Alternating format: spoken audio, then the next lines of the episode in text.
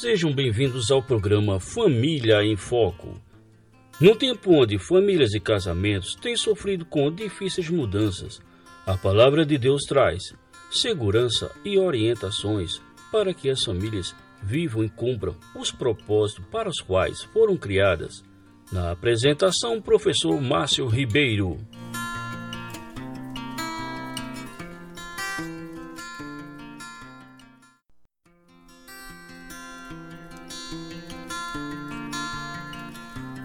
Olá, caros ouvintes, sejam todos bem-vindos a mais um programa Família em Foco.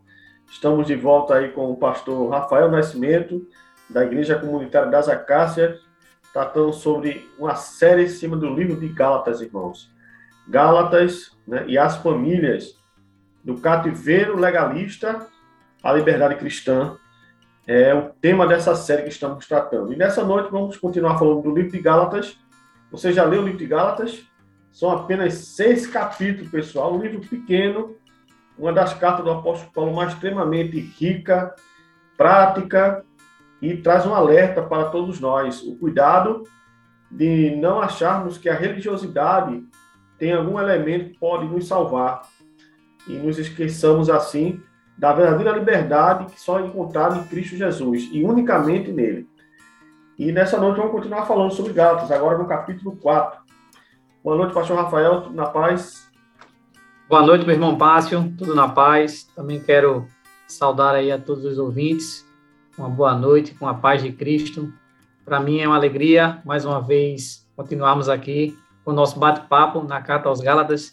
Tem sido muito edificante, né? tanto para nós aqui que estamos no bate-papo e creio que também para os ouvintes que nos ouvem aí.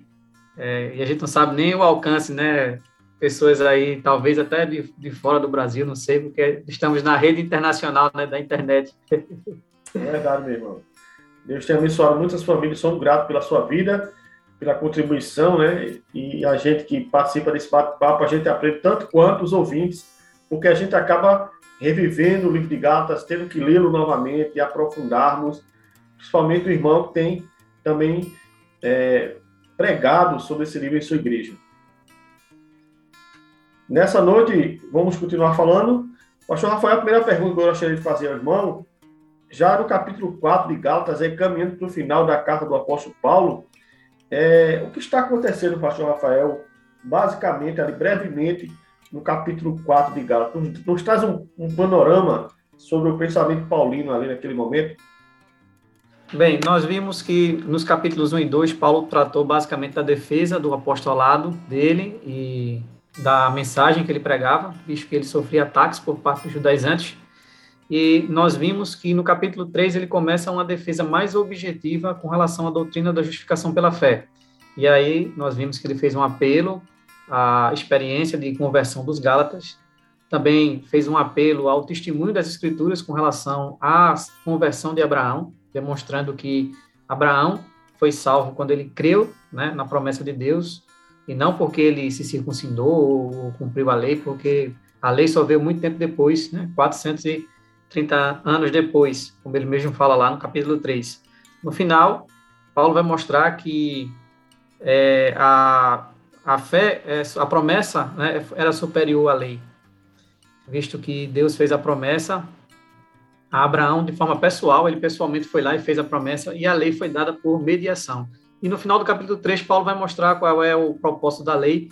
Ela servia como um aio, que ele fala, né? um, um tutor que conduzia a Cristo. Então, a lei mostra para o pecador né, que ele não consegue cumpri-la de forma integral, que ele é um pecador, está condenado e que ele precisa de um redentor. Então, a lei pega o pecador pela mão e leva até Cristo. Né? Ele sim é quem, quem pode redimir o pecador com a sua obra lá na cruz do Calvário. E aqui no capítulo 4, Paulo vai continuar com essa defesa né, da justificação pela fé, e aí ele vai apresentar cinco contrastes que evidenciam a superioridade da justiça da fé sobre a justiça da lei.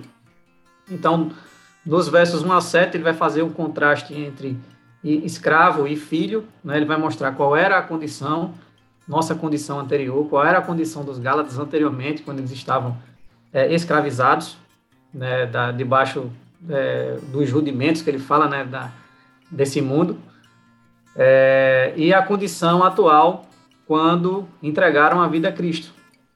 Depois ele vai mostrar a, o contraste entre o pagão e o cristão, justamente mostrando né, como era a vida deles antes de conhecer a Cristo e como a vida dele foi transformada quando eles é, entregaram a vida dele, deles a Cristo. Eles, na verdade, foram é, reconhecidos né, por Deus, conhecidos por Deus, passaram a ser, a ser filhos de Deus e agora herdeiros né, da promessa. É, depois ele vai mostrar um contraste aí que ele vai falar entre anjo de Deus e inimigo. Ele vai mostrar como era o relacionamento dele com os Gálatas quando ele esteve lá e pregou o evangelho. Ele vai dizer que é, pregou aos Gálatas por conta de uma enfermidade. A gente não sabe ao certo que enfermidade foi essa, mas ele diz que é, foi pregar aos Gálatas por conta dessa enfermidade. E quando esteve, apesar dessa enfermidade ser ter algum é, tipo de provação, se algum tipo de provação para os Gálatas, os Gálatas receberam ele como um anjo de Deus, como se fosse ao próprio Jesus Cristo. Né? E aí ele contrasta isso com a situação atual, quando ele está escrevendo a carta, que os Gálatas estavam rejeitando Paulo, considerando ele um impostor. Depois ele vai mostrar um contraste, tá, entre os versos 17 a 20, entre os falsos mestres e Paulo, mostrando que é, os falsos mestres, ao pregarem aquela mensagem, é, daquela salvação pelas obras, né? Eles não não tinham como objetivo o zelo e o cuidado espiritual para com os Gálatas. O objetivo deles era fazer com que os Gálatas rejeitassem Paulo e, e eles e passassem a, a venerá-los, a gostar deles, né? Eles queriam estar na evidência, queriam tirar Paulo e tomar esse lugar de Paulo. Eles, na verdade, eram mercenários. Eles acusavam Paulo de ser mercenários, mas, na verdade, eram judaizantes que faziam isso. E, por fim, no finalzinho, ele vai falar de uma alegoria de Sara e H, representando dois sistemas de salvação. Sara representando a salvação pela fé e H representando a salvação pelas obras. Então, é basicamente aí um resumo do capítulo 4. Muito bom, meu irmão. Hoje, praticamente a gente, eu, todos os ouvintes, né, tivemos agora uma aula aí bem rápida, um panorama né, do capítulo 4. Vamos tentar extrair algumas perguntas que eu considerei muito pertinente nesse capítulo, que eu acho muito rica e tem tudo a ver com o nosso programa Família em Foco. Esse capítulo 4, acredito que seja o capítulo que Paulo mais usa termos relacionados à família, né? Adoção, filhos, fala duas mulheres que são mães, fala que ele está assistindo dores de parto pelos gatos, né? Uma gestação, o apóstolo se coloca como uma mãe para os crentes da galáxia, e é muito, muito interessante essa parte do capítulo 4. A primeira pergunta, pastor Rafael, né, a segunda pergunta, perdão, seria exatamente é, que adoção é esta que o apóstolo Paulo fala no versículo 5 e 6 do capítulo 4? Que ensinamento é esse que Paulo gostaria de trazer para a igreja da Galácia e para todos nós hoje? Bem, Paulo vai iniciar o capítulo 4 falando de que quando ele fala do costume, dos costumes dos romanos daquela época, que uma criança é, ela era deixada sobre o cuidado de tutores, né? O pai estabelecia tutores que iam cuidar dessa criança até que ele atingisse a maioridade e assim pudesse ser herdeiro da, da herança do pai. É, e enquanto ele era criança, em nada ele diferenciava de um escravo, porque apesar dele ser herdeiro de tudo, ele não, não tinha poder sobre a, a, os bens, ele não tinha poder de decisão, não é? até porque ele era criança.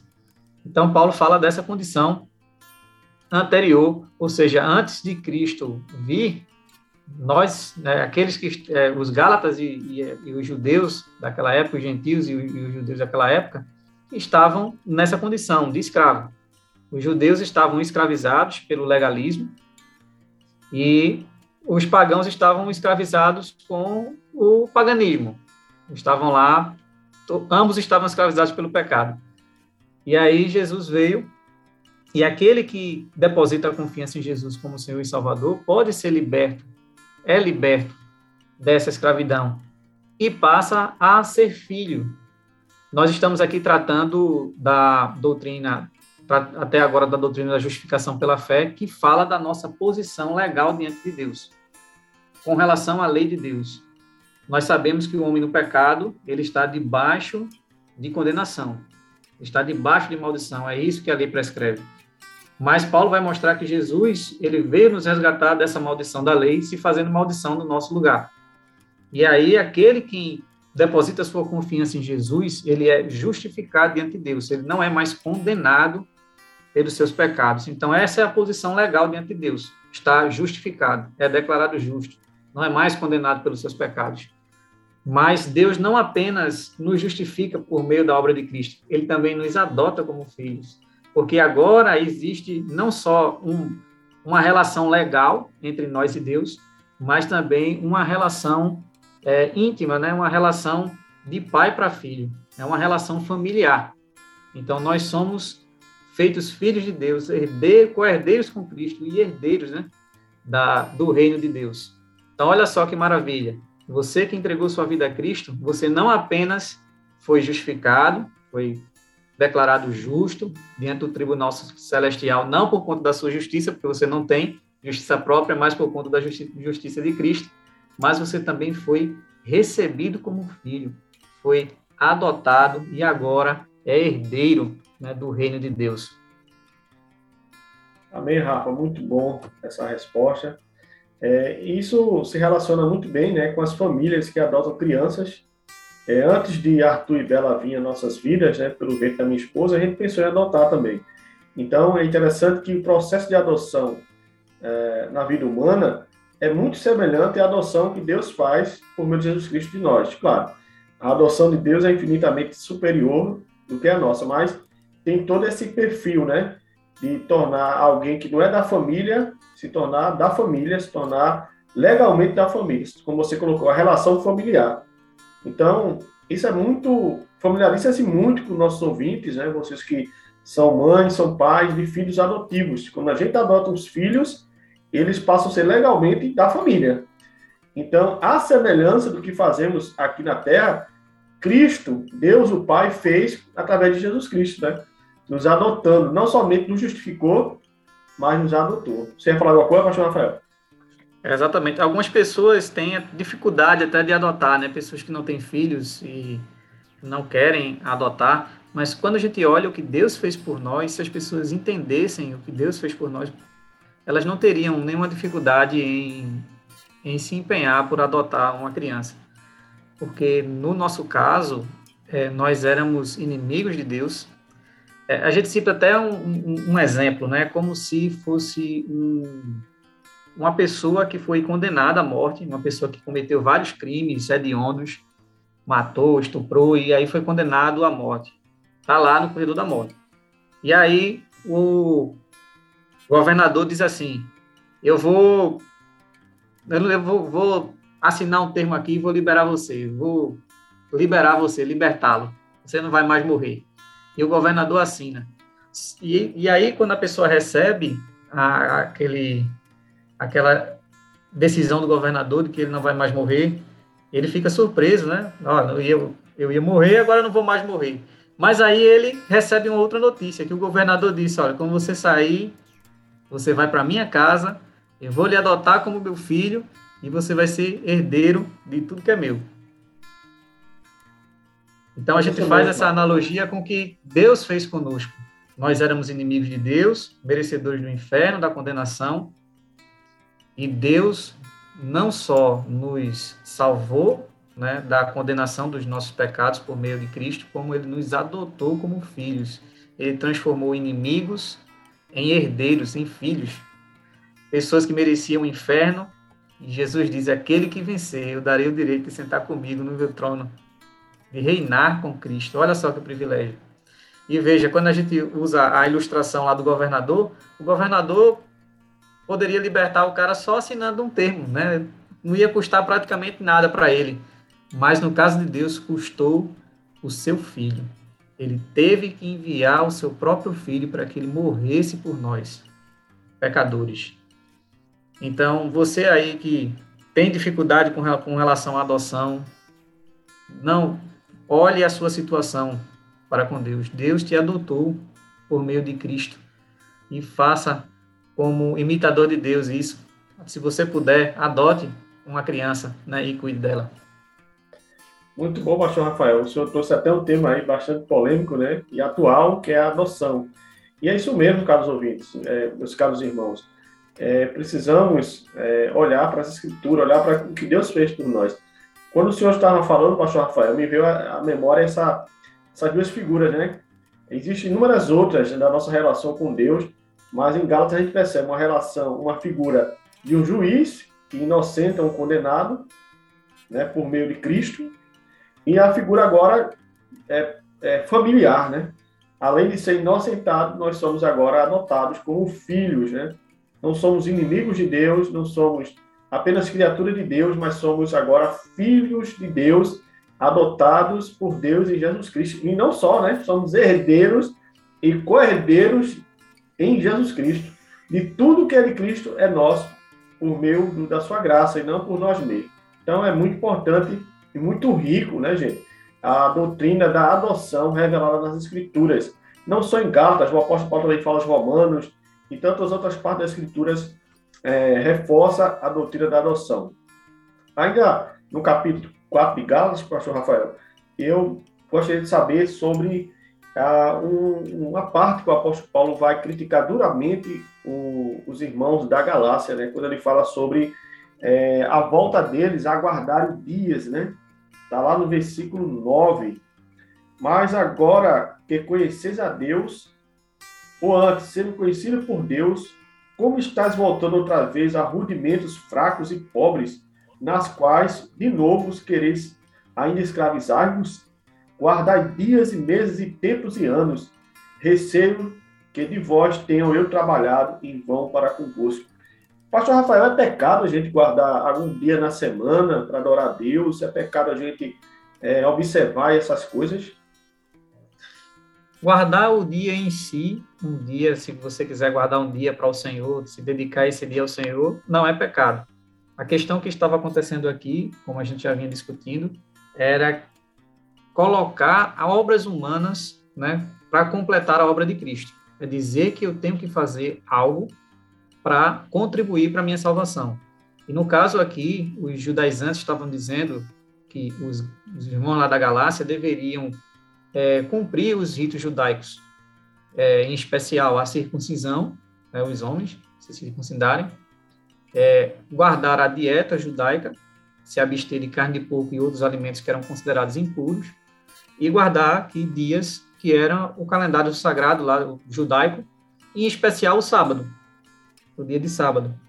Então, quando eu faço alguma coisa, inclusive guardar um dia, acreditando que é por meio disso que eu vou ser salvo, eu estou completamente equivocado. Isso é um outro evangelho, é um falso evangelho que deve ser considerado, como Paulo diz, amaldiçoado, considerado anátema. Então, é, se você quer guardar um dia como um, um, dia em que você vai se dedicar ao Senhor, em contemplá-lo, em adorá-lo, um dia em que você vai se abster do seu trabalho normal. Porque você foi salvo, você vai fazer isso porque você foi salvo, em gratidão a esse Deus que te salvou. Ótimo, eu recomendo. Né? E recomendo que seja até o domingo, que é o dia em que as igrejas funcionam. Não é? A maioria das igrejas evangélicas tem aí o culto no domingo, e é um dia que a grande maioria das pessoas folgam também no domingo. Então, eu recomendo que você dedique esse dia ao Senhor, se abstenha do trabalho, se você puder. É lógico que existem alguns trabalhos que não tem como uma pessoa se abster, um médico, um, um, um bombeiro, um policial, um militar, ele tem as escalas e é, esses serviços de misericórdia a gente não pode... É, é até Jesus criticou isso lá, né, na, na época, né? Eu não posso fazer um bem dia de sábado, não posso curar uma pessoa dia de sábado, porque os, os judeus não haviam compreendido o sentido, né, da, o princípio do mandamento. Mas aí, se você quiser guardar, é altamente recomendável. Eu recomendo que você guarde o dia, não porque você acredita que por isso você vai ser salvo, mas porque você foi salvo e em gratidão a esse Deus né, que te salvou, você vai lá e vai é, é, estar no meio da comunidade de fé, onde Deus vai te levar à maturidade por meio da comunidade, está lá na comunhão dos santos, vai estar tá orando e se dedicando a Deus meditando naquilo que você aprendeu no culto, na escola bíblica, durante o dia. Mas a questão aqui, como eu falei, dos, dos Gálatas era isso, era a questão de justificação, é acreditar que é, a salvação se dava por meio dessas obras. Crer em Cristo e ter que fazer essas coisas para ser salvo. Então, se você acredita que ah, eu tenho que crer em Cristo e tenho que guardar o sábado para ser salvo, então, ou domingo, ou qualquer outro dia, é, você vai estar equivocado, vai estar crendo no outro evangelho, né, que Paulo manda considerar como amaldiçoado. É o cativeiro legalista, né, Rafael? É a pessoa achar que essas coisas têm poder em si mesma, a, equivalente ao da cruz de Cristo. Já pensou? A pessoa, quando faz isso, consciente disto, ela está informando que ela está colocando outro elemento é, equivalente ao de Cristo, ou substituindo Cristo, né? como o único que pode redimir o ser humano. E é interessante que o apóstolo Paulo, em Romanos 14, 5, ele já rompe com isso, né? Já lá em Roma tem esse problema também. Paulo disse, olha, tem aqueles que guardam dias, tem aquele que come e guarda todos os dias, cada um esteja convicto de sua própria consciência. Quem come dá graças a Deus, quem não come dá graças a Deus, quem guarda dá graças a Deus.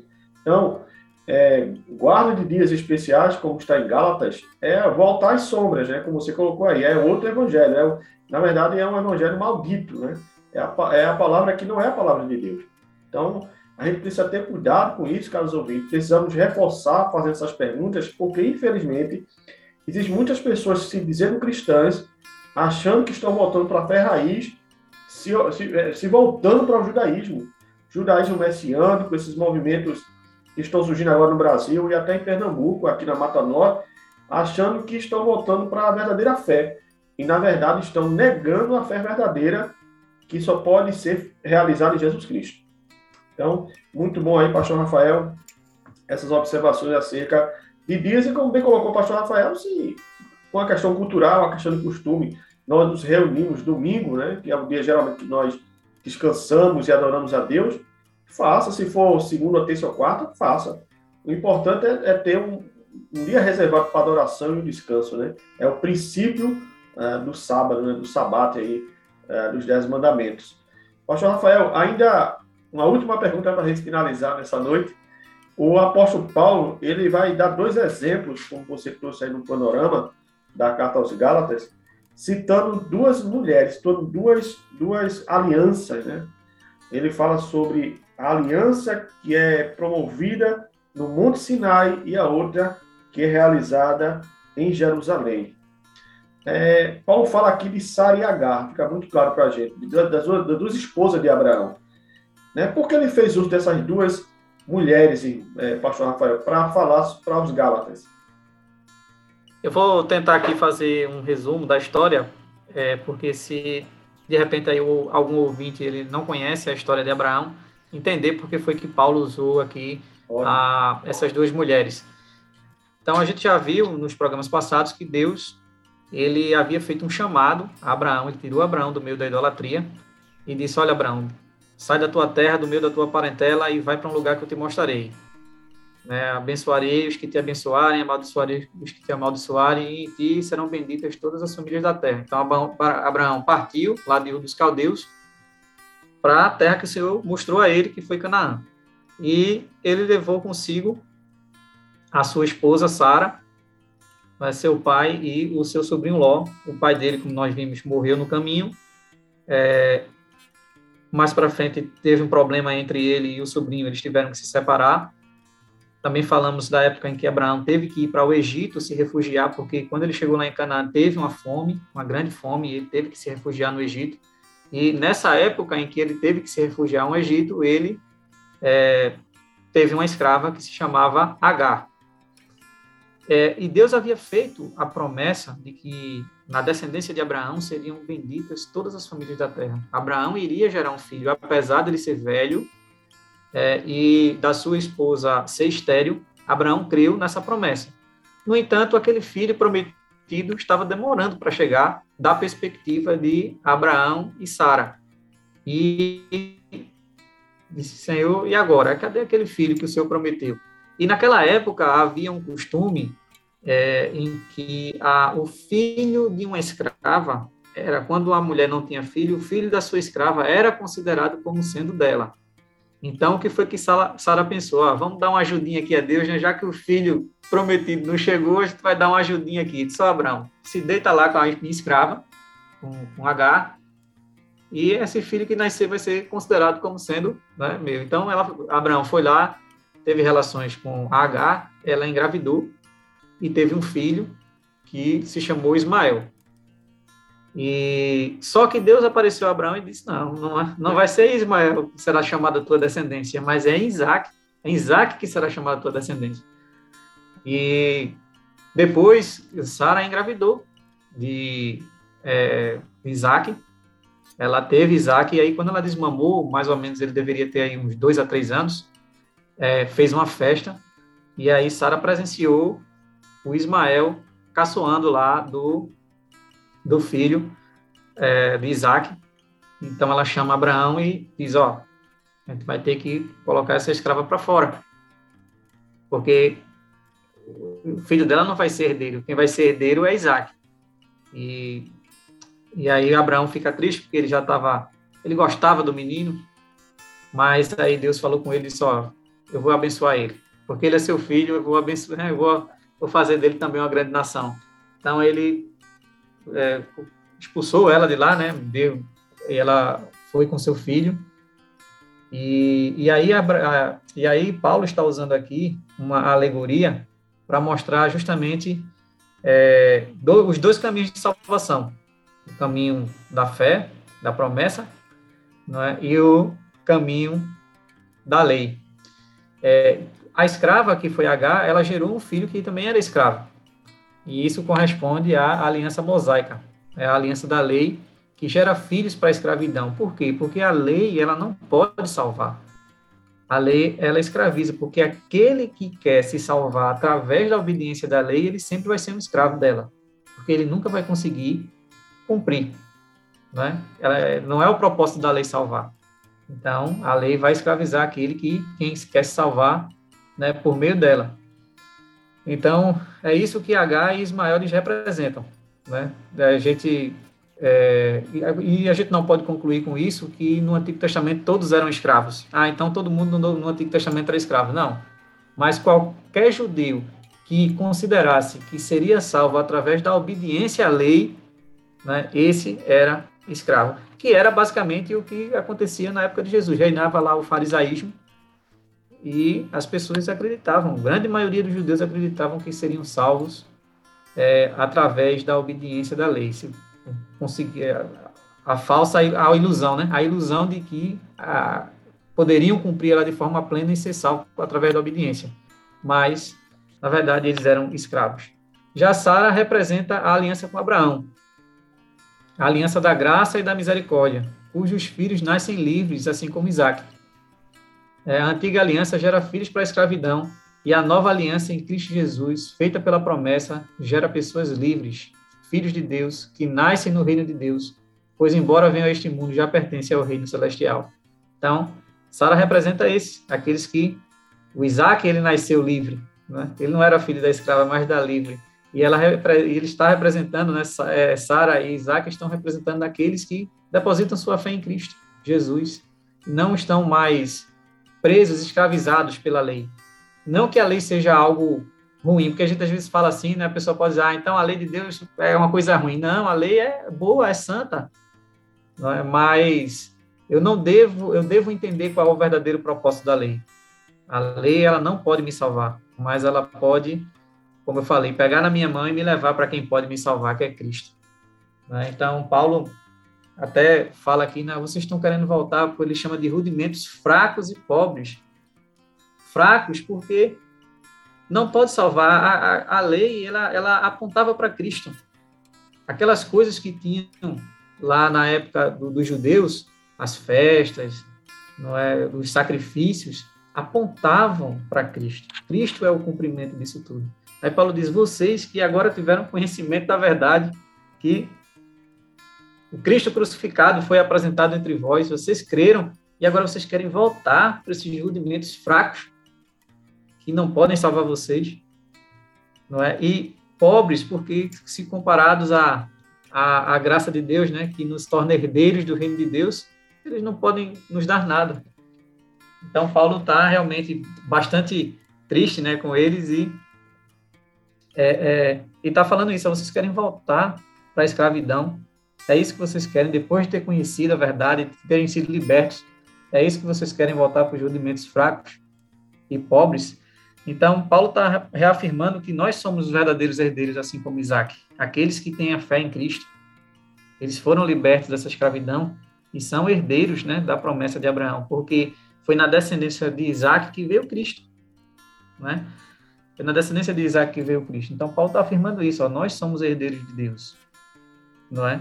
É e e é, se aquelas pessoas quisessem adotar a lei de Moisés como caminho da salvação, elas estavam querendo o quê? Se tornar filhos da escrava, se tornar filhos de Agar, que gerou um filho para escravidão.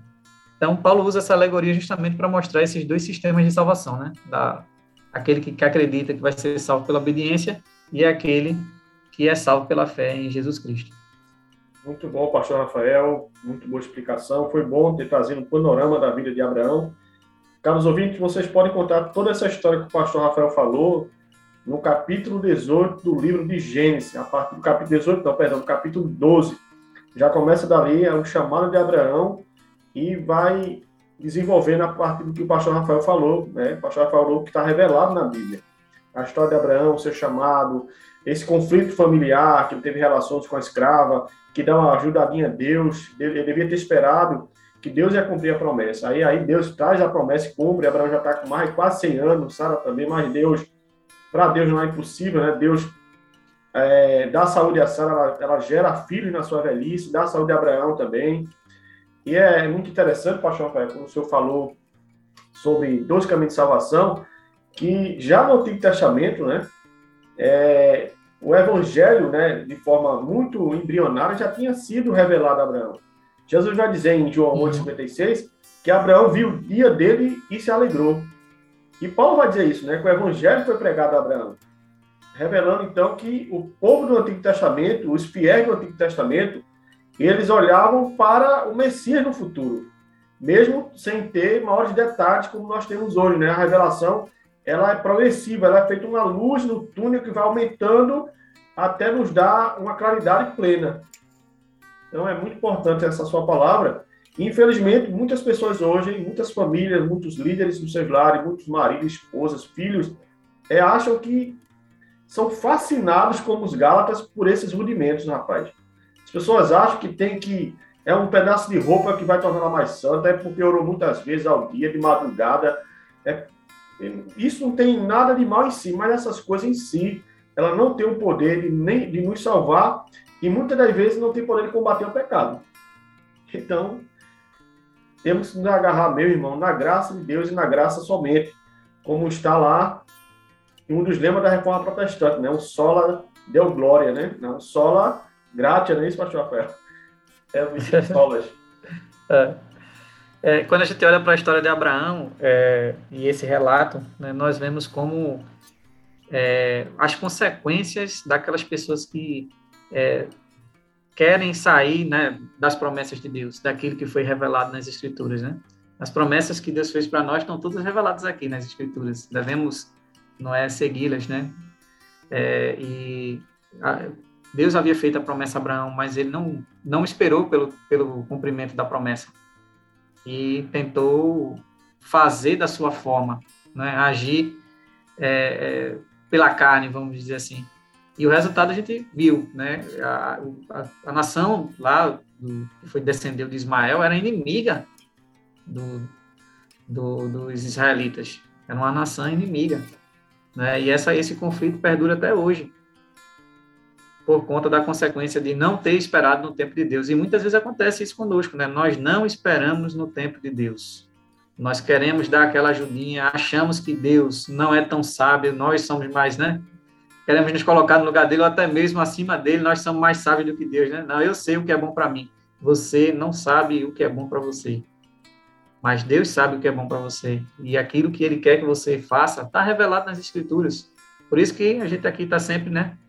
Dizendo: leia as Escrituras, veja qual é a vontade de Deus para a sua vida, se submeta à vontade de Deus, e você vai ver as bênçãos de Deus vir para a sua vida. Agora, quando você sai né, dos propósitos de Deus, daquilo que Ele ordenou nas suas Escrituras, aí vem as consequências do pecado para a sua vida. E você, e muitas dessas consequências, né, às vezes, você não consegue se livrar delas pelo arrependimento.